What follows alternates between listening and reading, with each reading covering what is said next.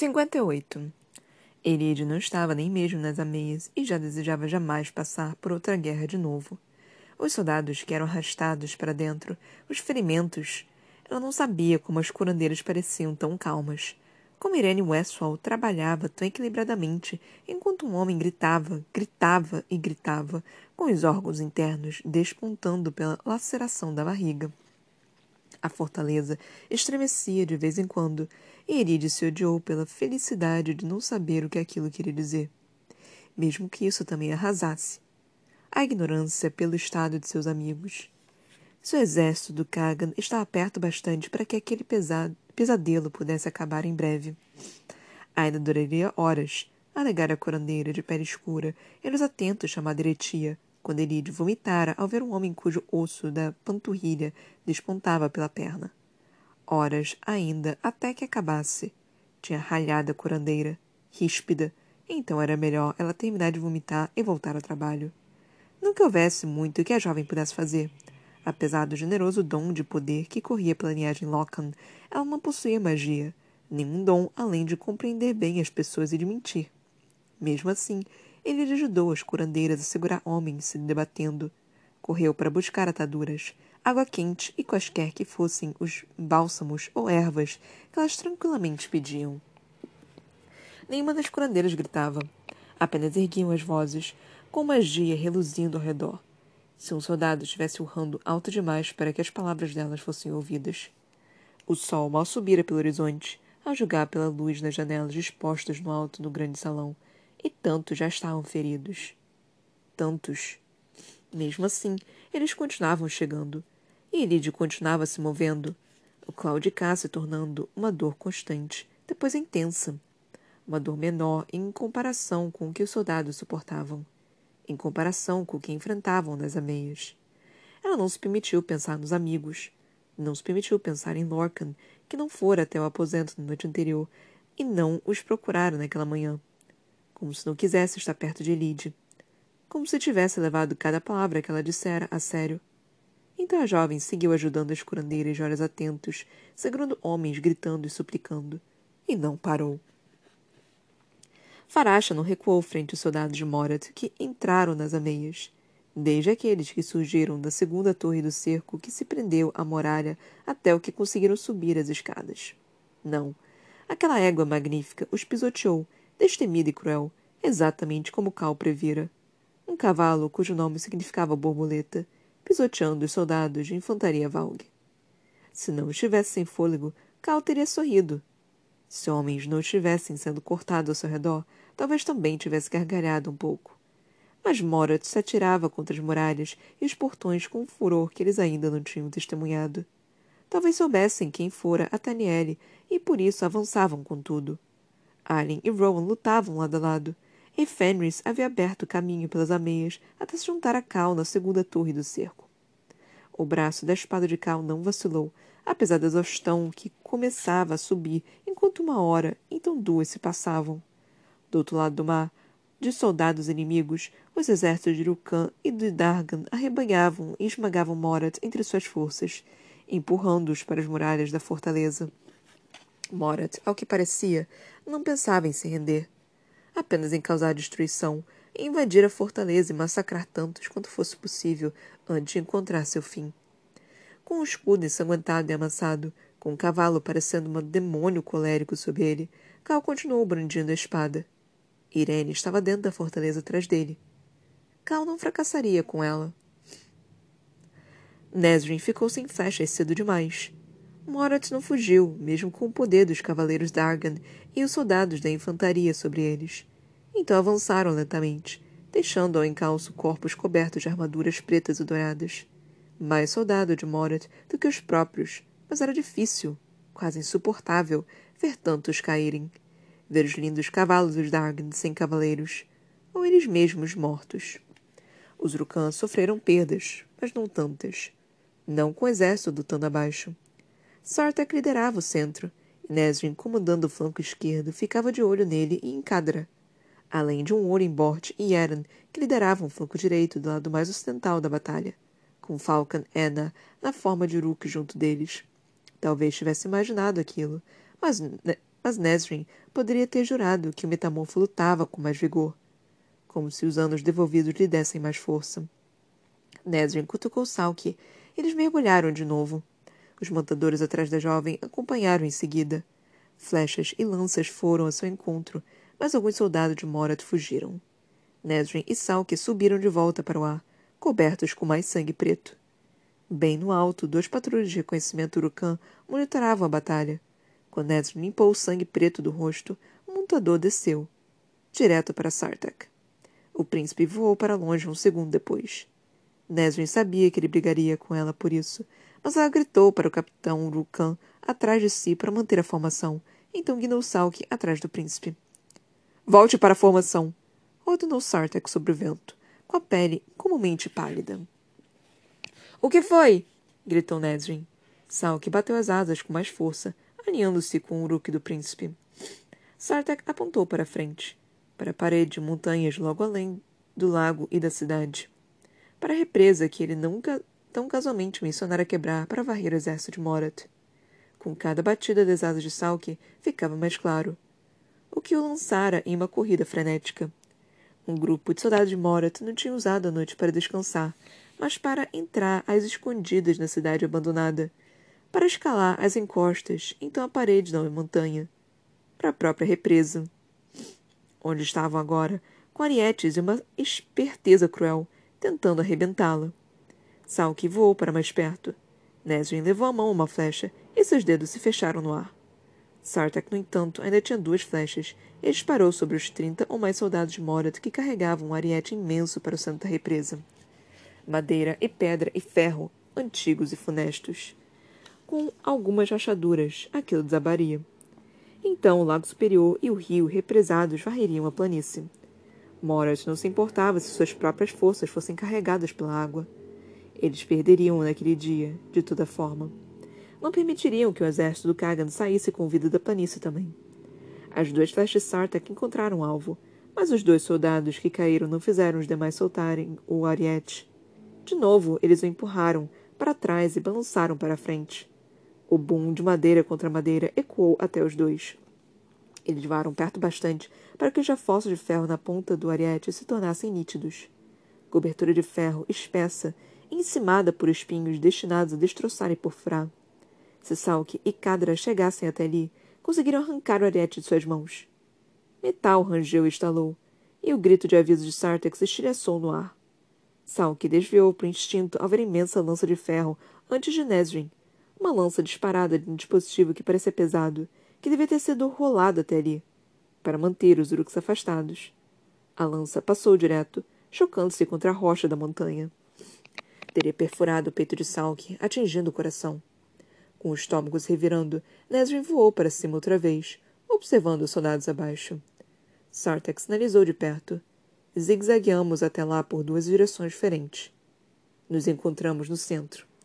Os ventos gritaram em seus ouvidos, mas Nesrin puxou as rédeas de Salga de, de, virou, formando um longo arco. Sarta Kyokadra, um espelho da manobra de Nesrin. O mais rápido possível, Salk! gritou ela para Uruk. Aproximando-se da represa dos soldados, Salk e Kadra voaram na direção um do outro, Cruzaram caminhos e arquearam de volta para fora, zigue-zagueando tão rápido quanto o próprio vento, negando aos arqueiros um alvo fácil. Uma flecha de ferro foi disparada para Sartak e perfurou o ar acima da ave, quase roçando sua cabeça. O ariete se chocou contra a madeira de novo. Um estalo de rachadura soou dessa vez. Um rangido grave, como alguma besta terrível despertando de um longo sono. Outra lança de ferro foi disparada contra eles, mas errou. Nesrin e Sartek zigue-zagueavam entre um e outro, voando tão rápido que os olhos da capitã se enchiam d'água. O vento, o vento cantava, cheio das vozes de moribundos e feridos. E então estavam lá. As garras de Salk se esticaram quando ele se chocou contra a máquina de ferro que lançara aquelas flechas, destroçando-a. Soldados gritaram conforme Uruk avançava sobre eles também. Aqueles no Ariete conseguiram desferir mais um boom estrondoso quando a represa antes Sartak e Kadra se chocarem contra eles. Homens saíram voando. Alguns caíram na represa. Outros caíram aos pedaços. Cadra jogou o ariete contra a faca montanho... a face montanhosa mais próxima. Madeira se partiu com o impacto. A arma saiu rolando nas rochas e sumiu. Com o coração galopando, com a batalha na planície ainda deflagrada, Nesrin virou Salk e avaliou a parede da represa. A seu lado, Sartek fez o mesmo. O que viram fez com que voassem de volta para a fortaleza tão rápido quanto o vento conseguia carregá-los. Lorcan tinha lutado até descer ao interior escuro e apinhado da primeira torre de cerco, massacrando os soldados do caminho. Gabriel o seguira, logo alcançando o guerreiro semiférico, que estava guardando a entrada da torre contra os inúmeros soldados que tentavam entrar. Os dois continham a invasão, mesmo que alguns dos brutamontes de Morat passassem por suas espadas. Whitehorn e a rainha estariam à espera para matá-los. Lorcan perdeu a conta de por quanto tempo ele e Gavel seguraram a entrada da torre de cerco. Quanto tempo levou até que as forças aliadas conseguissem movê-la. Sua magia seria inútil. Toda aquela maldita coisa era feita de ferro. As escadas também. Como se Morat tivesse antecipado a presença do grupo. Apenas um ranger de metal cedendo avisou a eles que a torre estava caindo, o que os fez correr para o campo de batalha onde se viram fora dos portões. Fenris e Lord Cal apareceram nas muralhas das ameias, com arqueiros e dispararam contra os soldados que tinham corrido atrás de Lorcan e Gavril. Mas ele e o leão já haviam marcado o alvo seguinte. O ariete, que ainda se chocava contra aqueles portões cada vez mais enfraquecidos. E com os arqueiros os cobrindo do alto, tinham começado a matar para abrir caminho. Então a matar para chegar até o próprio ariete, até aquilo cair no chão e ser esquecido na onda de soldados de Morat, que viera atrás da dupla. O fôlego de Lorcan estava calmo, uma força tranquilizante conforme os corpos se empilhavam ao redor. Só precisavam segurar o portão por tempo bastante para que o exército do Kagan atropelasse a horda de Morat. De cima, um vento ágil e brutal acrescentava a dança da morte, arrancando o ar dos pulmões dos soldados que avançavam contra eles, ainda que ele soubesse que Whitehorn continuava lutando nas ameias. Lorcan mais uma vez perdeu a noção do tempo. Sabia apenas vagamente que o sol fazia seu arco pelo céu. Mas o exército Kagan ganhava espaço, centímetro a centímetro. Tanto que os Rooks arrancaram as escadas de cerco das muralhas da fortaleza. Tanto que Lord Cal gritou para que ele e Gavril pegassem uma escada e voltassem para cima imediatamente. Gavril obedeceu, vendo a escada de ferro livre de soldados de Morat, segura no lugar apenas por tempo bastante para que eles subissem de volta até as ameias. Mas as forças do Kagan estavam próximas. E um toque no ombro de Lorcan disse a ele que não fugisse, mas que lutasse. Então o macho obedeceu. Não se incomodou em gritar para Gabriel, que estava no meio da escada, antes de mergulhar na batalha. Ele fora cultivado para aquilo, independentemente de qual rainha servia. Se era férica, ou valgue, ou humana. Ele fora treinado para fazer aquilo, o que alguma parte Lorcan cantava ao fazer. O guerreiro abriu caminho, massacrando até as linhas do Kagan que avançavam. Alguns soldados de Morat fugiram em seu rastro. Outros caíram antes que Lorcan os alcançasse, com sua magia lhes partindo a vida. Em breve. Conquistariam um campo em breve, e a canção em seu sangue se calaria. Parte de Lorcan não queria que acabasse, mesmo quando seu corpo começava a gritar para que descansasse. Mas, quando a batalha terminasse, o que restaria? Nada. Ele lhes deixara isso bem claro. Ela o amava, mas se odiava por isso. Lorcan nunca merecera mesmo. Ele desmerecia uma vida de paz, de felicidade. O macho não conhecia tais coisas. Achou que tivesse vivenciado um lampejo daquilo durante os meses em que os dois viajaram juntos. Antes de tudo virar um inferno, mas agora ele sabia que não estava destinado a nada assim. Mas aquele campo de batalha, aquela canção de morte em volta de Lorcan, isso ele podia fazer. Isso ele podia aproveitar. Os elmos dourados do exército do Kagan se tornavam claros. Seus cavalos destemidos não hesitavam. Melhor que qualquer horda ao lado de qual ele lutara em um reino mortal. Em muitos reinos imortais também. Obedecendo à canção de morte no sangue, Lorcan baixou os escudos. Ele não queria que fosse fácil. Queria sentir cada golpe e ver a vida do inimigo ser drenada sob sua espada. Ele não se importava com o que poderia acontecer. Ninguém se importaria se Lorcan voltasse para a fortaleza. Ele não vacilou em enfrentar os dez soldados que atacaram. Talvez merecesse o que aconteceu a seguir. Merecesse por seus pensamentos patéticos ou sua arrogância ao abaixar os escudos. Em um momento, estava habilmente mandando os brutamantes Morat de volta para seu criador sombrio. Em outro, estava sorrindo, mesmo ao sentir o gosto de sangue desprezível jorrando no ar. Um lampejo de metal passou às suas costas. Lorcan se virou, erguendo a espada, mas tarde demais. A lâmina do soldado Valga subiu. Lorcan arqueou o corpo, urrando quando a pele se rasgou em sua coluna.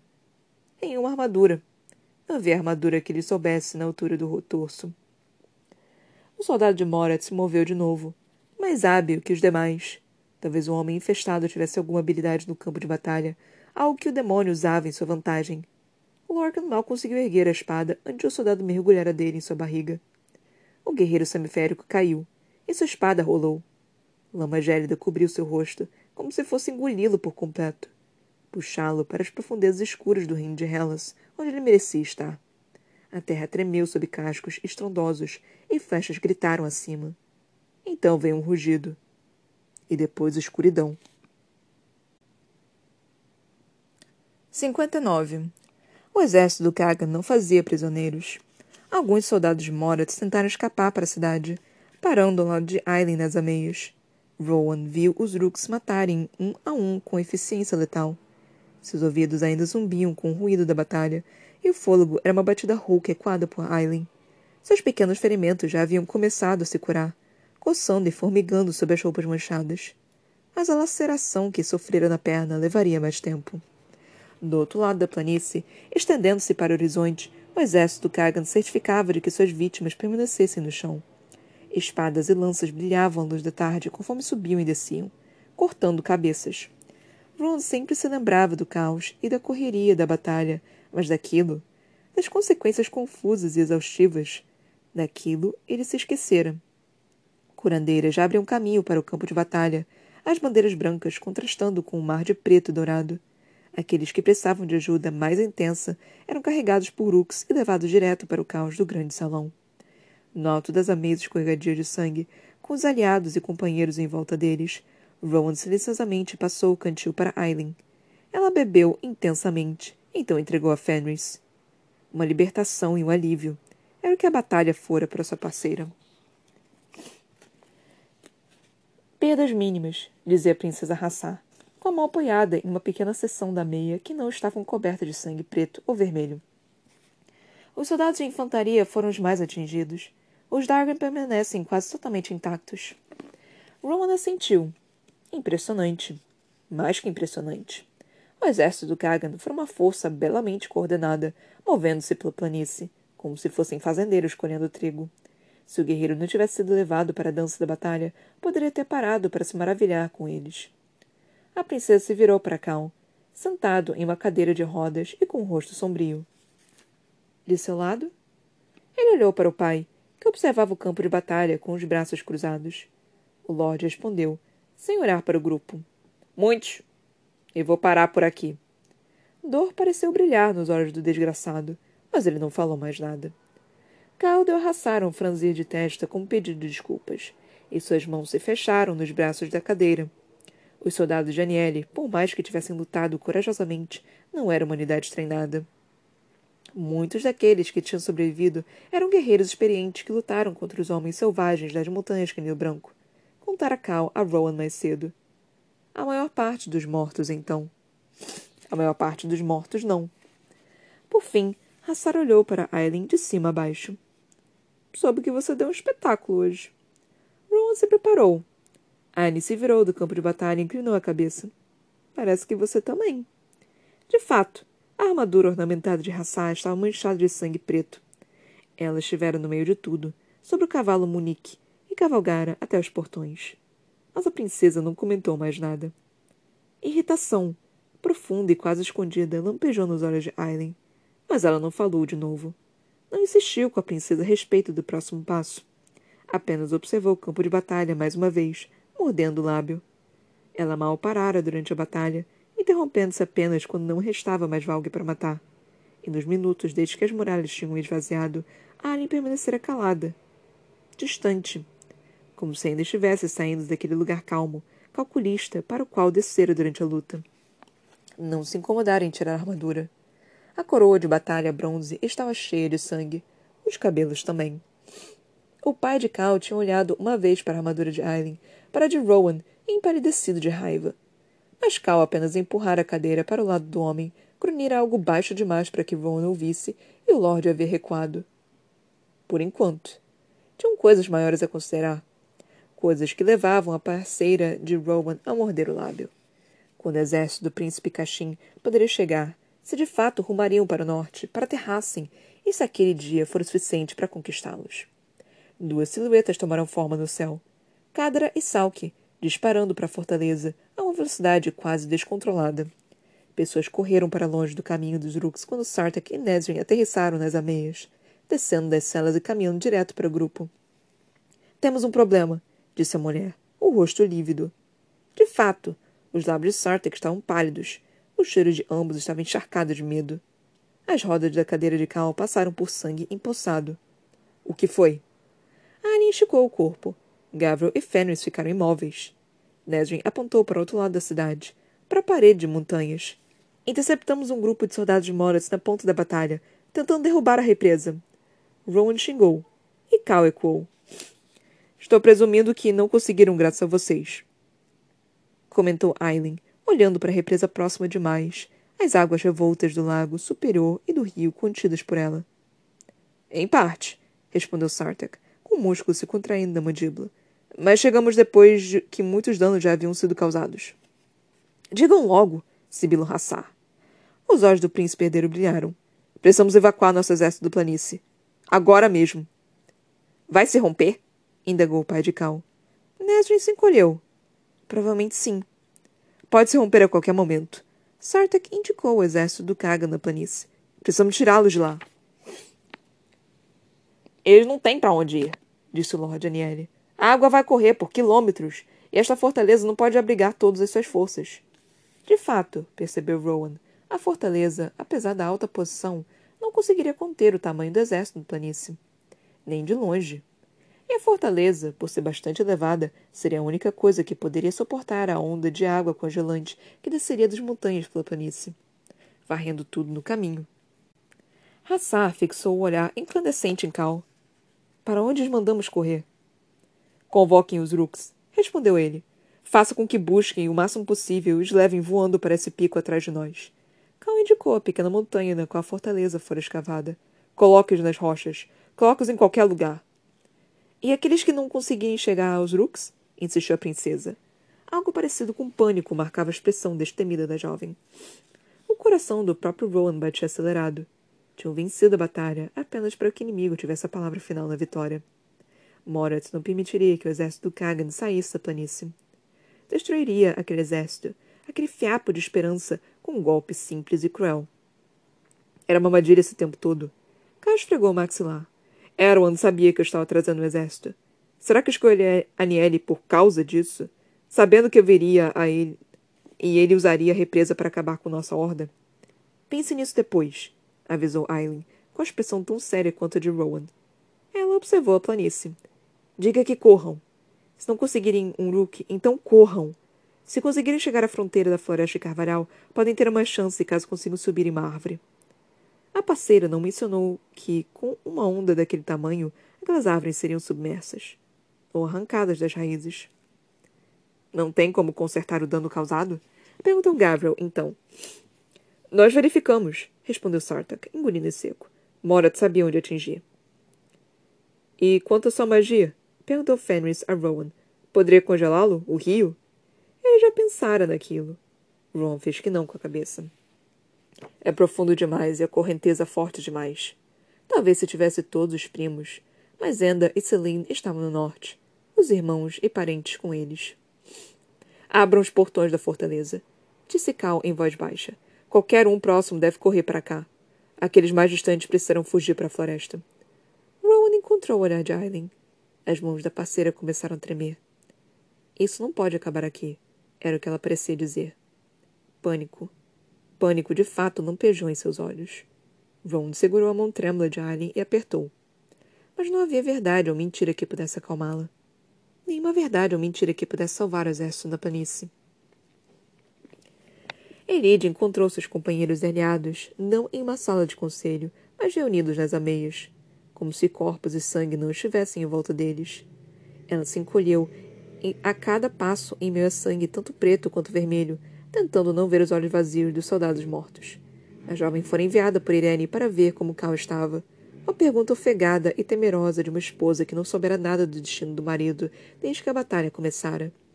Depois de horas ajudando as curandeiras, ele estivera desesperada para escapar da sala que fedia sangue e dejetos. Mas qualquer alívio diante do ar fresco, da batalha terminada, teve vida curta quando ela viu as ameias ensanguentadas, quando reparou nos rostos pálidos dos companheiros, nas palavras tensas. Todos estavam olhando entre as montanhas e o campo de batalha. Algo dera errado. Algo estava errado. O campo de batalha se estendia ao longe. Curandeiros paravam entre os corpos caídos com as bandeiras brancas no alto para indicar sua localização. Tantos, tantos mortos e feridos. Um mar deles. A jovem chegou ao lado de Cal no momento que Nesrin Falek saltou sobre o lindo Rook, mergulhando para exército abaixo. Não para os outros Rooks. Elidia apoiou a mão no ombro de Lord Cal, desviando sua atenção do voo. Ele estava cheio de sangue, mas seus olhos cor de bronze pareciam atentos. E cheios de terror. Qualquer mensagem que Irene dera a Elide sumiu na memória. O que houve? Foi Aren quem respondeu. A estranha e antiga armadura ensanguentada. Uma visão do passado. A represa vai romper, explicou a rainha rouca, e varrer toda a nossa planície. Pelos deuses. Pelos deuses. Ele olhou entre eles e soube a resposta à pergunta seguinte. O que pode ser feito? Nada. Brooks subiram para os céus, batendo as asas em sua direção, com o soldado nas garras e agarrados às costas também. Alguém já avisou as curandeiras?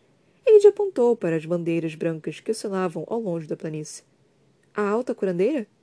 Rafisa estava lá embaixo, disse Irene. Silêncio! Então o príncipe Sartek xingou na própria língua e saiu correndo para Aruk Dourada. Em poucos momentos disparava para o campo de batalha, seus gritos ecoando. Cadra mergulhava pequenos intervalos, e quando subia de novo, outra pequena figura estava em suas garras. Curandeiras, pegando tantos quanto Sarta conseguia. Ele se virou para os companheiros ao ver soldados começando a correr para a fortaleza, atropelando cadáveres e feridos. Ordens foram ditas na língua do continente sul e mais homens no campo de batalha saltaram em ação. O que mais? O que mais podemos fazer? indagou a jovem. Alien e Rowan apenas encararam o campo de batalha, observando com Fenris e Gavral conforme os Rooks corriam para salvar tantos quanto conseguiam. Atrás deles, a princesa Hassar caminhava de um lado para o outro, e Cal e o pai murmuravam sobre onde poderiam colocar todos dentro da fortaleza. Aqueles que sobrevivessem. Elidia olhou para eles de novo. Olhou para todos eles. Então perguntou, baixinho: Onde está Lorcan? Ninguém se virou. Ela perguntou mais alto: Onde está Lorcan? Os olhos amarelos de Gabriel encararam os dela. Confusão dançava ali. Ele. Ele foi para o campo de batalha durante a luta. Eu o vi logo antes das tropas do Kagan o alcançarem. Onde ele está? A voz de Elide falhou. Fenris encarou então, seguido de Rowan e Aileen. Ela implorou com a voz falhando. Onde está Lorcan? Pelo silêncio chocado, ele sabia que o grupo nem mesmo se perguntara. Ela se virou para o campo de batalha, para aquela extensão interminável de corpos caídos, de soldados fugindo, muitos feridos sendo abandonados onde estavam. Tantos corpos, tantos, tantos soldados ali embaixo. Onde? Ninguém respondeu. Ide apontou para o campo de batalha e grunhiu para Gabriel. Onde você ouviu se juntar às forças do Kagan? Quase do outro lado do campo, respondeu ele, com a voz tensa, apontando em seguida para a ponta da planície. Eu. Eu não vi depois disso. Merda, sussurrou Fenris. Use sua magia, disse Rowan a ele. Pule para o campo, encontre Lorcan e traga-o de volta. Alívio esmagou o peito de Elide. Até que Fenris respondeu. Não consigo. Você não a usou uma vez durante a batalha, desafiou Rowan. Deve estar totalmente carregado para fazê-lo. Fênix empalideceu sob o sangue no rosto e lançou um olhar de súplica para Elide. Não consigo. Silêncio caiu sobre as ameias. Então Rowan grunhiu. Não quer! Ele apontou com um dedo ensanguentado para o campo de batalha. Você o deixaria morrer e por quê? Alien o perdoou. A tatuagem se contraiu quando Ron grunhiu de novo. Salve-o! Fenris engoliu em seco, mas Arya interferiu. Esqueça isso, Rowan. O macho grunhiu para ela também. E Arya grunhiu de volta. Esqueça isso! Alguma conversa não proferida se passou entre eles. E a esperança que encheu o peito de Lydia se foi quando Rowan recuou, dando a Fenris um olhar de desculpas. Fenris, parecendo prestes a vomitar, apenas olhou de novo para o campo de batalha. E Lydia recuou um passo. Então outro. Lorca não podia estar morto. Ela saberia se ele estivesse morto. Ela saberia, no coração, na alma, se ele estivesse morto. Lorcan estava lá embaixo. Estava lá embaixo, naquele exército, talvez ferido e sangrando. Ninguém a impediu quando ele correu para dentro da fortaleza, mesmo mancando a cada passo conforme dor irradiava pela perna. Ela não hesitou ao chegar à escada interior e mergulhar no caos. Tinha feito uma promessa a ele. Fizeram um juramento tantos meses antes. Sempre encontrarei você. Soldados e curandeiras subiam as escadas às pressas, empurrando Elide. A gritaria era quase ensurdecedora ao ecoar das pedras antigas, mas ela lutou para descer lamentando-se entre dentes. Sempre encontrarei você. Empurrando, acotovelando, berrando com as pessoas frenéticas que passavam correndo por ela. Ele lutou por cada passo para baixo, na direção dos portões. Pessoas gritavam, e um fluxo interminável subia as escadas. Mesmo assim, ele abriu caminho para baixo, pisando em falso aqui e ali. Nem mesmo olhavam para ela. Nem mesmo tentavam liberar o caminho conforme subiam em uma tor torrente.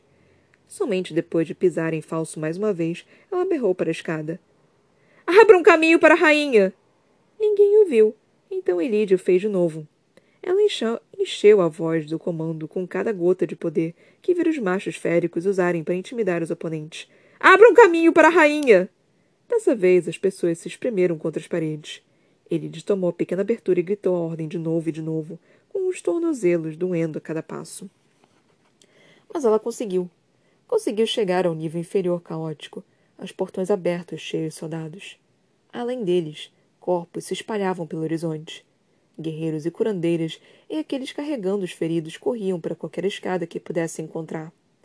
Ele conseguiu dar somente cinco passos mancos até o portão aberto, antes de perceber que seria impossível. Atravessar o campo, encontrá-lo na planície infinita, antes de aquela represa romper e Lorcan se varrido para longe. Antes ele partir para sempre. Ele não estava morto. Ele não estava morto. Sempre encontrarei você. A jovem olhou para os portões, então para os céus em busca de qualquer sinal de Uruk que pudesse carregá-la. Mas eles voavam para os níveis superiores, cheios de soldados e curandeiras, alguns até colocando as cargas na própria face da montanha. Com ela no nível térreo, ninguém ouviria os gritos por ajuda. Nenhum soldado pararia também. Ele observou outra ponta da entrada dos portões. Olhou para os cavalos que eram levados dos estábulos por cuidadores nervosos. As bestas estando pinotes por causa do pânico ao redor, as, ao serem puxadas para as rampas lotadas.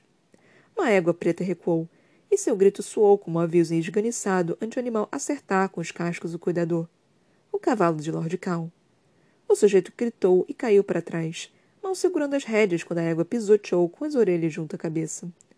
Elide não pensou. Não reconsiderou ela mancou até o cavalo e, e os estábulos. Então disse ao cuidador frenético que ainda recuava do cavalo semi-selvagem. Eu a levo. O homem, com o rosto branco, atirou as rédeas para Elide. Boa sorte! Em seguida, ele correu também. A égua, Faracha, deu um puxão tão forte nas rédeas que a jovem quase foi carregada pelas pedras. Mas ela apontou os pés, sua perna urrando de dor, e disse para o cavalo: Preciso de você, coração selvagem. Encontrou os olhos escuros e revolto de Faracha. Preciso de você.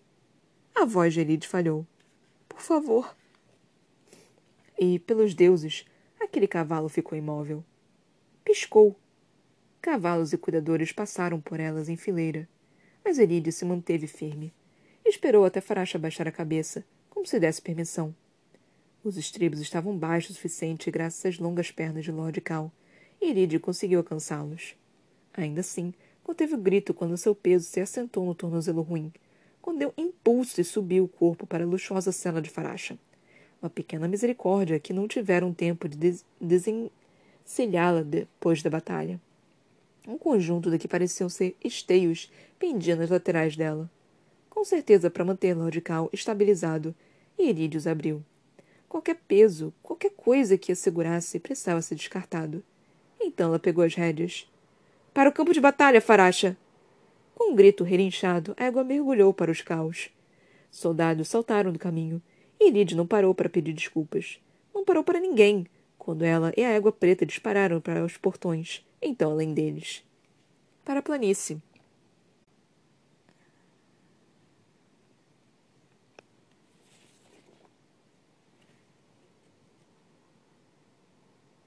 Ninguém se lembrou de Lorcan. Ninguém se lembrou do Lorcan. Mano, ninguém se lembrou da porra do Lorcan. Eu tava tipo, caralho, ele vai morrer mesmo. Puta que me pariu, não é possível. Eu não quero que o Lorcan morra, gente. Eu não quero, eu não quero, não pode, não dá. Não, não tem como o Lorcan morrer. Ainda tem uma vida com ele com, com Elide, mano. Não pode, não, não dá, não, caralho.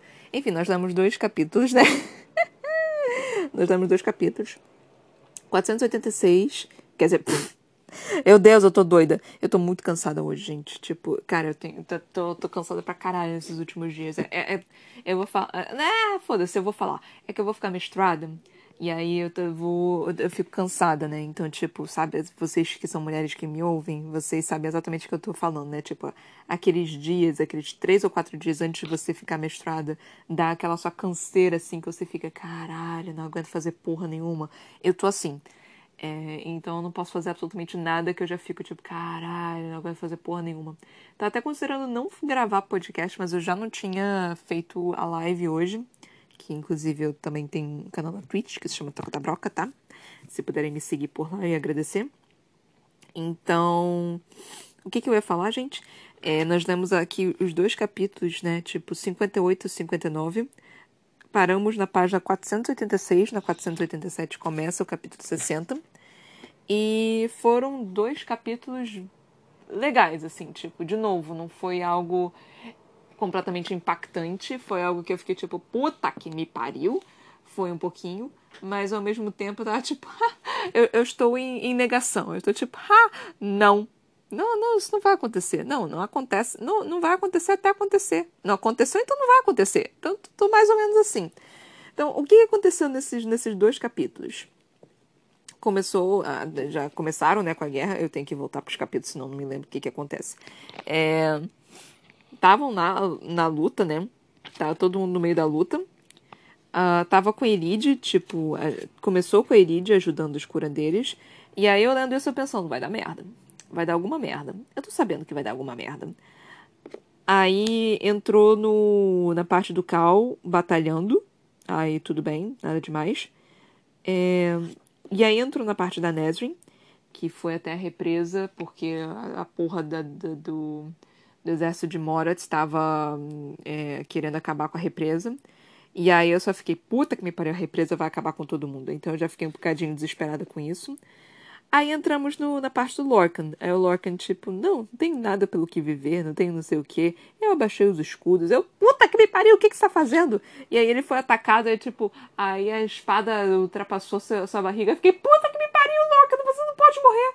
Aí eu só tava tipo, mano, o primeiro que vai morrer é o Lorcan. Não, não pode ser o Lorcan o primeiro a morrer, gente. Não pode ser ele. Tipo, eu fiquei tipo, ah, que, que legal, o Lorcan vai morrer, né? Que, que, que interessante, o Lorcan vai morrer. Ele não vai ter a vida com, com a Elide que eu tava querendo. Ele não vai ter isso. Ele não vai. Ele, tipo, não ter isso. Que, que legal, tipo, que incrível. Assim, eu, eu, meu chip foi completamente destruído, foi completamente capotado. Não tem mais ninguém com que a Elite pode ficar. Ele só pode ficar com a porra do Lorcan. Não vai ter ninguém aqui, caralho. Será demais? Você não pode fazer isso comigo, mano?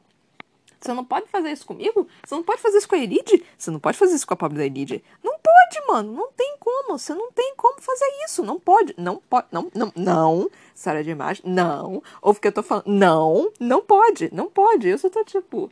E, mas ao mesmo tempo que eu tô tipo, não pode, eu tô tipo, isso vai acontecer. O Loki vai morrer, eles vão morrer. Não.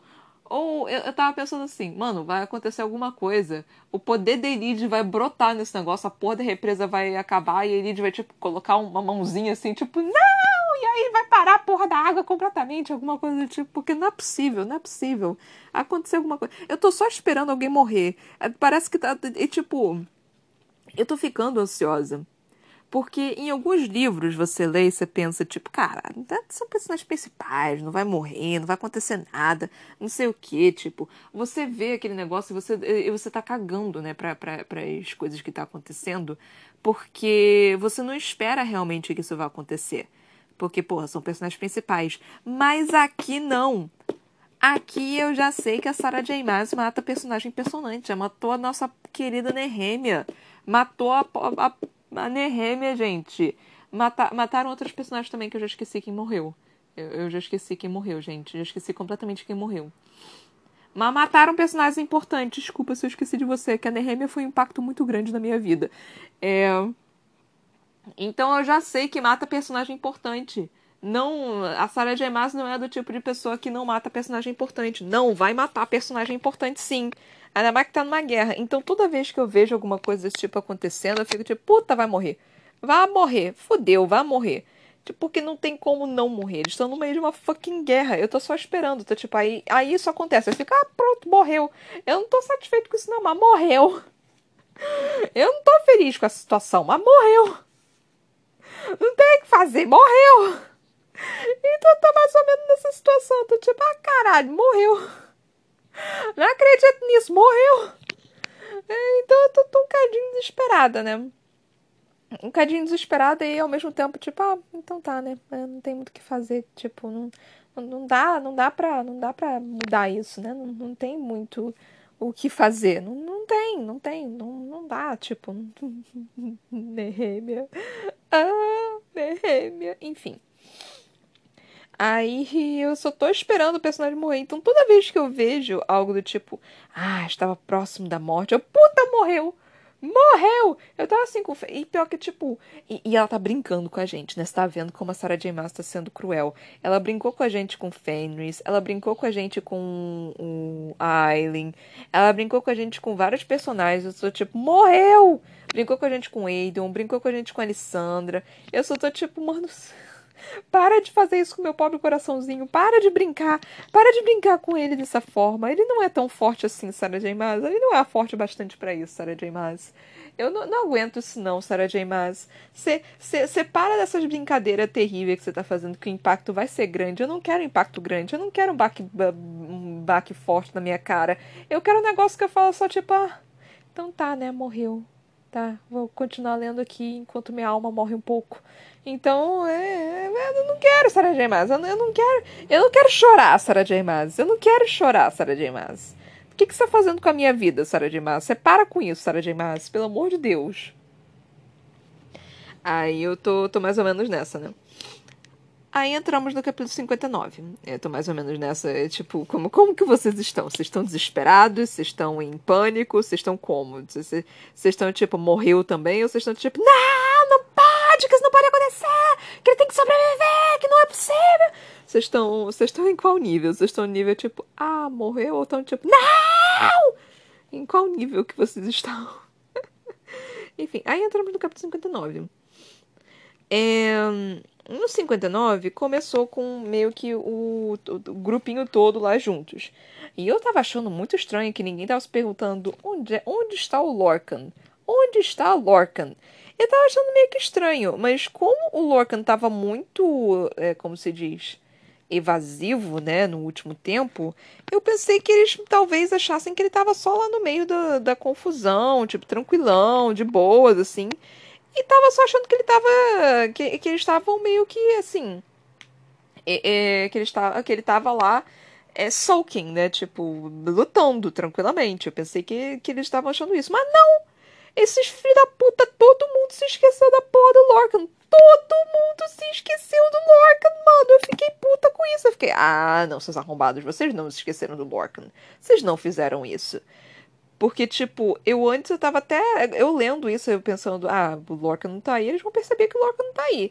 Aí quando eles não perceberam, eu pensei, ah, eles devem estar achando que ele, que ele quer um tempinho para ele mesmo, né? Mas não! Eles simplesmente não deram conta de que Lorca não estava entre eles. E eu fiquei puta com isso. Eu fiquei, filhos da puta, como assim vocês não perceberam? Aí eu fiquei muito puta com isso, tipo, muito puta real. É. Aí o que que. Gente, eu, eu tô berrando. É, eu, eu tô tendo mania de berrar, né? Tipo, eu, eu, eu não me ouço. Eu simplesmente não me ouço. Eu, eu tô, tô ficando surda, cara. Tem alguma coisa errada acontecendo aqui. Eu deveria checar meus ouvidos. Eu realmente deveria checar meus ouvidos. Tem alguma coisa acontecendo que eu realmente não me ouço. Mas enfim. É... Aí, tipo, continuou, né? A Sartak e Nesrin apareceram falando, cara, a represa vai, vai aparecer aqui. Vai ter que. Vai, vai, vai ter que recuar todo mundo. Eu, tipo, pra recuar pra onde, querido? Não tem pra onde ir, não. Aí metade vai pra cá, outra metade vai pra lá. E, tipo, não tem muito o que fazer. Eu só fiquei, ah, que legal, que legal que vai geral morrer. Que legal que vai quase com o exército inteiro morrer. Isso vai ser, isso vai ser muito legal, isso vai ser muito divertido mesmo. É... Aí eles foram pra. Voltaram, né, pro, pro, pro, pro, pro, pro castelo. É um castelo? Uma fortaleza? Acho que é uma fortaleza, né? Acho que é, uma, é melhor chamado de uma, uma fortaleza. É... Aí voltaram, Elide foi, né, se encontrar com todo mundo. E aí, tipo, mano, o que aconteceu? Vocês estão com uma cara de morte, né? E aí, tu, aí explicaram né, o que aconteceu. Aí ele te perguntando, ah, onde é que tá o Lorcan? Aí ninguém respondendo. Ela de novo, onde é que tá o Lorcan? Aí ele, tipo, aí, tipo, cara, ninguém sabe. Aí ele, onde ele tá? Onde ele tá, gente? E aí, tipo, e todo mundo começou a meio que entrar em pânico, tipo, caralho, ele vai morrer, ele vai morrer, ele vai morrer. E aí o Ron falou, tipo, não, Fenris, vai usar sua magia. E aí, tipo, Fenris começou a ficar pálido, né? Tipo. E aí é que aí mostra de novo que ele provavelmente teve o mesmo. a mesma tortura, né? Que a Aileen teve. Porque ele não. ele não consegue. Ele, não, ele simplesmente não consegue. Ele, tipo, ele não tá conseguindo utilizar a magia dele. E eu não sei se isso, isso tem a ver com Conan ou alguma coisa assim. Que a magia deles era, era igual, né? E aí agora ele não tá conseguindo, alguma coisa assim. E aí o Ron, tipo, putaço, né? Tipo, não, você não quer, você tem que salvar ele. Aí o, o Ron, tipo, e o Fenris, tipo, cara, não consigo. E aí a, a Aileen interviu falando, tipo, Rowan, esquece. Esqueça isso. Tipo, eu não gostei dessa frase da Aileen, tipo, esqueça isso, Rowan.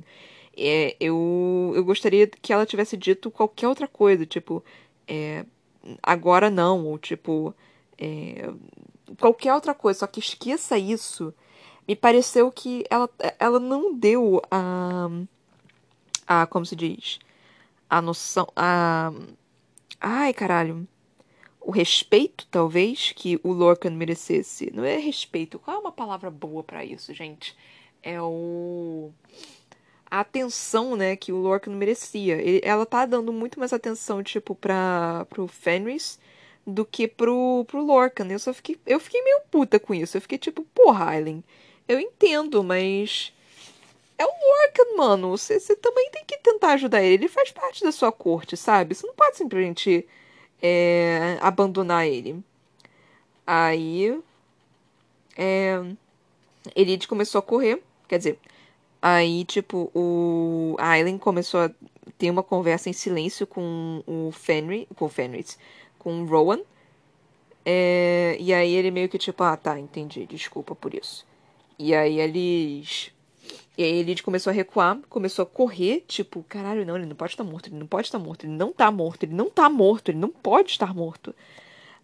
E começou a correr desesperadamente. E, tipo, não, não, eu não sei por que, que exatamente ela resolveu, resolveu correr, tipo, pra entrada. Teria sido muito mais fácil se ela tivesse corrido para um Rookie e pedido ajuda pra Nesrin, para qualquer coisa, para qualquer pessoa. Mas não, ela correu pra entrada. Eu só fiquei tipo, né, Elide, tu é burra. Tu é burra, querida. Você sabe a quantidade de pessoa que tá tentando fugir para dentro e você tá querendo fugir para fora? Então, tipo, eu fiquei levemente incomodada com isso, mas tudo bem, tudo bem, eu aceito, eu, eu, eu meu coração continua aberto. É... E aí ela se encontrou com a Faracha. Aí, tipo, ela falou com a Faracha, né? E a Faracha, tipo, hum, você é interessante.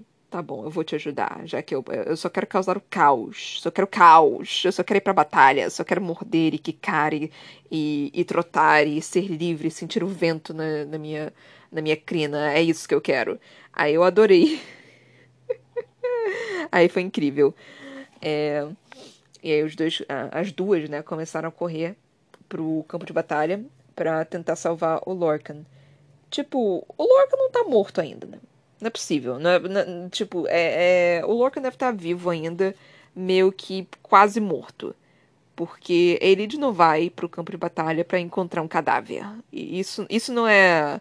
Isso não é atrativo o suficiente para um, uma história. Isso não é bom o suficiente para uma uma narração. Não faz sentido isso acontecer. Ainda mais com o que tá acontecendo agora. Tipo, você precisa desse pânico de tipo, ele ainda está vivo. E. De run.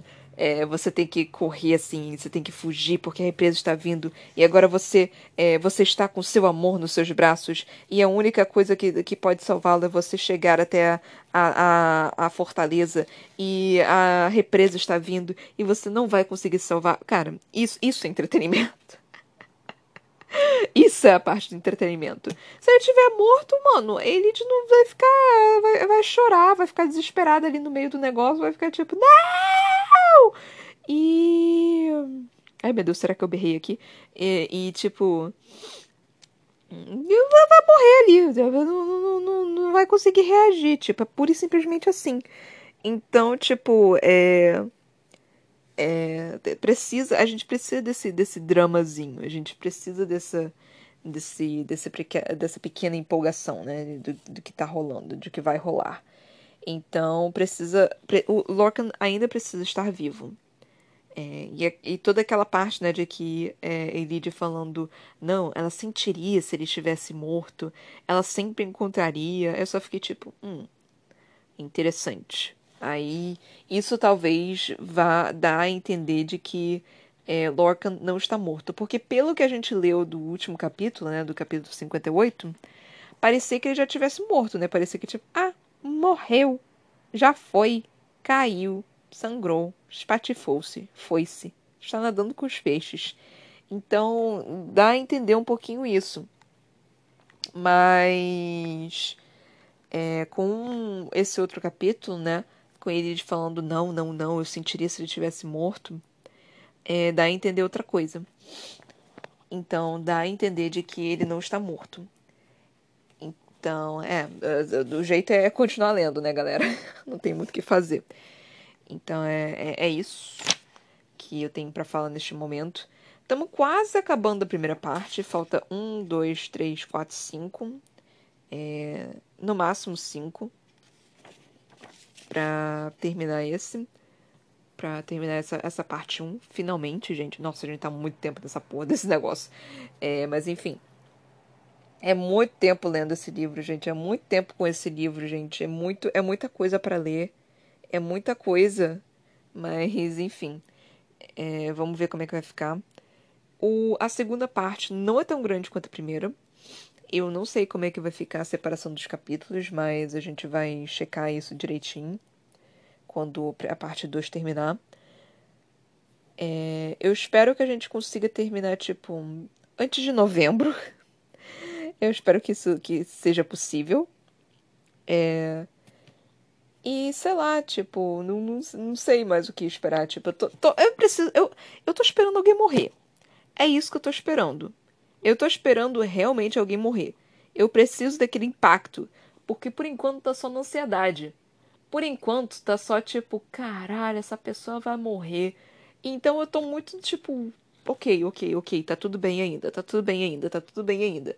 Aí quando aquela primeira pessoa morrer, eu vou sentir aquele baque, eu vou ficar tipo, puta que me pariu, não é possível. Então eu tô esperando, esse, esperando, né, esse primeiro baque.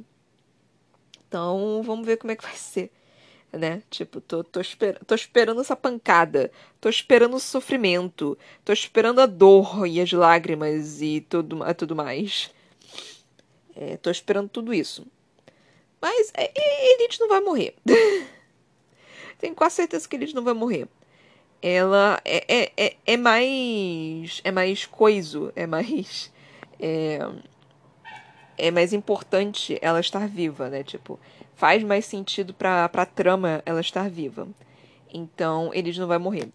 E eu gostei que teve uma frase também que falou que, tipo, ah, é, Elide não tinha a magia que a família Lorcan possuía. Eu só fiquei tipo, claro que tem. Ah, tolinha. Sua magia vai despertar daqui a pouco. Sua tola, sua tolinha. Vai despertar daqui a pouco. Vai ser uma puta de uma magia foda pra caralho que vai derrubar todo mundo. Sua tolinha. Ai, Deus. É, tá, tô só esperando. Tô só esperando. é isso. Mano, porque assim não faz sentido a, a Sarah J. Maas ficar jogando na cara o tempo todo, tipo, Enid não tem magia. A família Lorcan sempre teve alta magia, mas ela nunca. É, Lorcan, não Lorcan. A família Lorcan sempre teve alta magia, no entanto, ela não foi. Ela não nasceu com tal. com tal poder. Eu só fiquei. Espera. Aguarde. Estamos todos aguardando para ver o seu despertar, minha querida. Porque porque tu é foda. Porque tu é foda sem poder, tu vai ser foda com poder, tu é foda de qualquer forma, de qualquer calibre, de qualquer tamanho, de qualquer jeito, de qualquer fala. Exceto quando você xingou o Lorcan eu fiquei extremamente decepcionada com você. Mas enfim, você é foda. Eu te amo, Elide, você é incrível. Eu quero ser você quando eu crescer. É... Enfim, é isso que eu tenho para falar no momento. É impressionante como esses capítulos são cheios de coisa, ao mesmo tempo que não tem nada. Ai, Deus do céu. É tipo, é impressionante isso, mano. E o pior, me fala, eu li aleatoriamente que é, pareceu que esse livro foi meio que corrido. Que a Sarah J. Maas, ela, ela meio que cansou no final e, e só queria terminar o livro.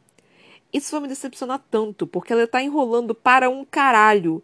E se ela só resolver, tipo, correr no final, eu vou ficar tão puta com isso, porque, tipo, mano, ela tá enrolando 400 páginas, tipo, de, de tanta coisa que aconteceu e não aconteceu ao mesmo tempo, sabe? Tipo, foi, foi muita pouca coisa que realmente, realmente importante que aconteceu em 400 fucking páginas. Então ela enrolou para um caralho. Ela ainda está enrolando para um caralho. Então, tipo, se ela simplesmente resolver correr no final, eu vou ficar extremamente decepcionada. Eu vou ficar realmente extremamente decepcionada. Porque ela enrolou. Não precisava de tudo isso, honestamente. Não precisava de tudo isso que a gente tá lendo. Eu, eu já esqueci de metade do que aconteceu. eu só lembro das partes importantes. É, eu já esqueci de, tipo, praticamente tudo. Tipo, é, metade. Acho que metade desse. do que a gente já leu poderia ser retirado. Eu realmente acho isso. Porque foi. Foi um bocado de enrolação. Foi, tipo, interessante, né? Tipo, ela colo conseguir colocar algumas coisas e outras ali. Mas muita coisa também foi enrolação. Eu acho que, tipo.